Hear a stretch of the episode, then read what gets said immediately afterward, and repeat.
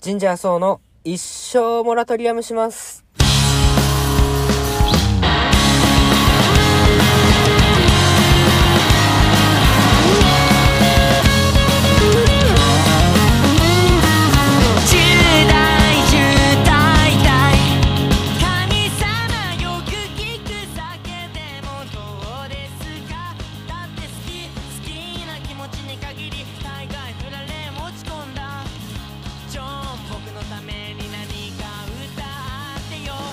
皆さんこんばんは島根県松江市のスリーピースバンドジンジャーベースのそうです。早速いきましょう。のり坂ニュース。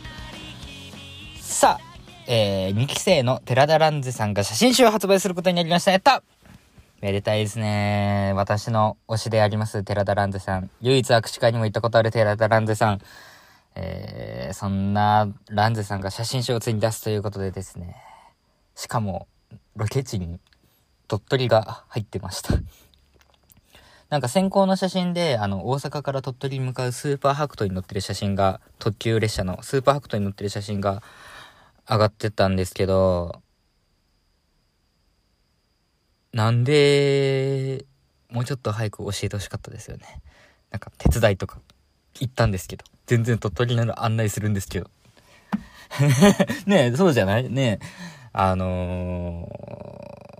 見たかったなもう島根まで足運んでほしいよね、鳥取まで来たなら。いいじゃん。一緒だよ。島根で撮っても鳥取で撮っても。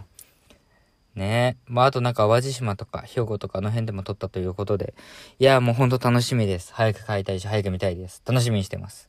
そして、大園桃子さんの卒業ライブがありましたね。いやー、3期生からついに卒業生がということで、逃げ水めちゃめちゃ好きなんで僕。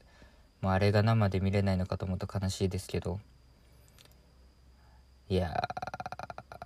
ー、逃げ水な、もっとな、あのシングル押されてほしかったんですけど、まあまあでもでも、あの、お疲れ様でしたということで、あの、アイドルは卒業する時が一番輝くとか言いますけどね、どうだったんでしょうね、生で、あの、卒業ライブ見た人は。あの、まあ、とにかく、芸能界も引退ということなんでね、まあ、あの、お疲れ様でした。そして一方新しい乃木坂の方は、ニューシングル、カッキーセンターで、この間テレビで披露と思ったらもうすぐ MV も出てね、いい感じですね。いや、まあこれからは、これからですごい楽しみにしています。ということで、今週の乃木坂ニュースでした。あの、今週のですね、神社の疲れたなら甘えればいいのいいのに、FM でやってる方で、あの、僕の選曲で今週は流したんですけど、オットタクシーの、アニメオットタクシーのエンディング、三森すず子さんのシュガーレスキスと、えー、ラッパーのウスさんのゴーストという曲を選んで流したんですが、オットタクシーを、まあ、あの、ラジオのパーソナリティの人とか、まあ、いろんな人が面白いって言ってて、で、あの、僕の仲いい友達、すごい話が合う、アイドル好きだったり、バンド好きだったりの友達が、珍しくすごい、もうめっちゃいいからめっちゃ見てっていう風に珍しく言ってきたんで、あの、見たんですけど、くりしました。めちゃめちゃ面白いですね。あんな面白いアニメありますと思ったぐらい。なんか、伏線の回、まあまあストーリーがまずすごかったのと、まあ伏線の回収の仕方とかもだし、まあ何よりその途中の曲、オープニングのもちろんだし、まあ、エンディングもそうだし、劇中歌もだし、もう一個一個のクオリティが高くてマジでびっくりしました。で、まあ、主題歌、オープニングのパンピーさんの曲も話そうと思えばいくらでも話せるんですけど、このエンディングのね、三森すず子さんのシュガーレスキスが、あのー作ってるのがパンダボーイさんなんですよ。知ってます？パンダボーイさん。あのーかの昔、もうかの昔になるんですけど、電波組、まあ、電波組は今も全然活躍してるんですけど、ピンキーのソロ曲で P&A っていう曲があって、あのー、桜アッパレーションのカップリングね。で、ピンキーのソロで、こう、ライブとかやるときに、パンダボーイさんが、もうなんかあのすごい格好して出てきて、で、DJ してるっていう絵を、まあ、よく見てたんですよ。ね。で、あれ、え桜パレーションのカップリングかと思って、何年前だっけと思ったらさっき調べたら2014年だったんですよ。うわーと思って。でまあその話をそのオトタクシー進めてくれた友達とこの間してていやアパレーションってか P&A そんな前かと。でパンダボーイさん。おお生きとったか。みたいな。いやまあこっちが一方的に全然活動を終えてなかったのにこんなこと言うのは失礼なんですけど。マジで。なんか久々にこうパンダボーイさんの名前見てですっごいやっぱいい曲でなんかこう全体にヒップホップのラップ調みたいなのがあるんですけどこの曲もなんか A メロはちょっとラップ味がある感じになってたりすごい遊び心いっぱいあってでああいうなんかシリアスな感じのアニメなのにエンディングがこうちょっとはちけた感じなのがまたなんかこういい感じにスパイスになってたりしてていやいい曲書きますやんと思って。でなんかこう電波組のなんかちょっと最近メンバーとか増えて終えてなかったのをやっぱ良くないなとか思ったりもしてすっごい聞いてたんですよ電波組。中高と。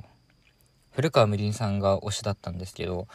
まあ、もうそんなほぼ箱推しみたいな感じですごい推してて、まあ、ライブも行きましたしねえと思って。なんか高校の時の部活のなんか準備の時に早めに部室のとこ行ってなんかイヤホンで電波組聞きながらこうなんか準備とかしてたんですけどなんかそういうのを思い出しましたでもなんかその時後輩になんか音漏れで「え先輩電波組とか電波組聞いてるんですか?」みたいな言われてでなんかその時は別にそんなこと何も思わなくて「もう電波組聞いてる聞いてる」みたいな言ってたんだけどよく考えたらあれ絶対バカにされてたなっていうのを最近なんかふと思い出してすごい恥ずかしくなりました。いやまあでも全然電波組聞くのは恥ずかしくないんでいいんですけどそんぐらいのめり込んで毎日聞いてましたね電波組。もうライブ DVD も何本か持っててあの武道館は1本目2本目3本目全部持ってたしあとあの富士なんですっけあの富士ココセンターじゃなくて富士ココセンター？違うのそれ富士ファブリックのやつだ。あの山梨のとこでやったライブのやつとかあと代々木代々木の DVD を僕初めて買ったんですけど電波組のライブの中で。あれ東京に研修旅行であの行った時に高校で渋谷のビレッジヴァンガードビレバーに初めて行ってそこで1万円分の電波組グッズを買って夜ホテルで並べてニヤニヤするっていう。でホテルの DVD を3人部屋だったのに占領して電波組のライブを永遠と見続けるっていうもう迷惑他の人からしたら迷惑極まりない行為をしてたんですけど あのそんなことも思い出しました。あのでんぱ組のライブ行きたいですね。そんなことを。オッドタクシー見てなんか、ま、巡り巡って思いました。あのでんぱ組の曲をまだラジオでそういえば流してないんでそろそろ流したいなと思っています。ということであの FM の方の「疲れたなら甘えればいいのに」もぜひ聴いてください。ということで今日のこちらのラジオはここまでにしたいと思います。また次回お会いしましょう。バイキュー。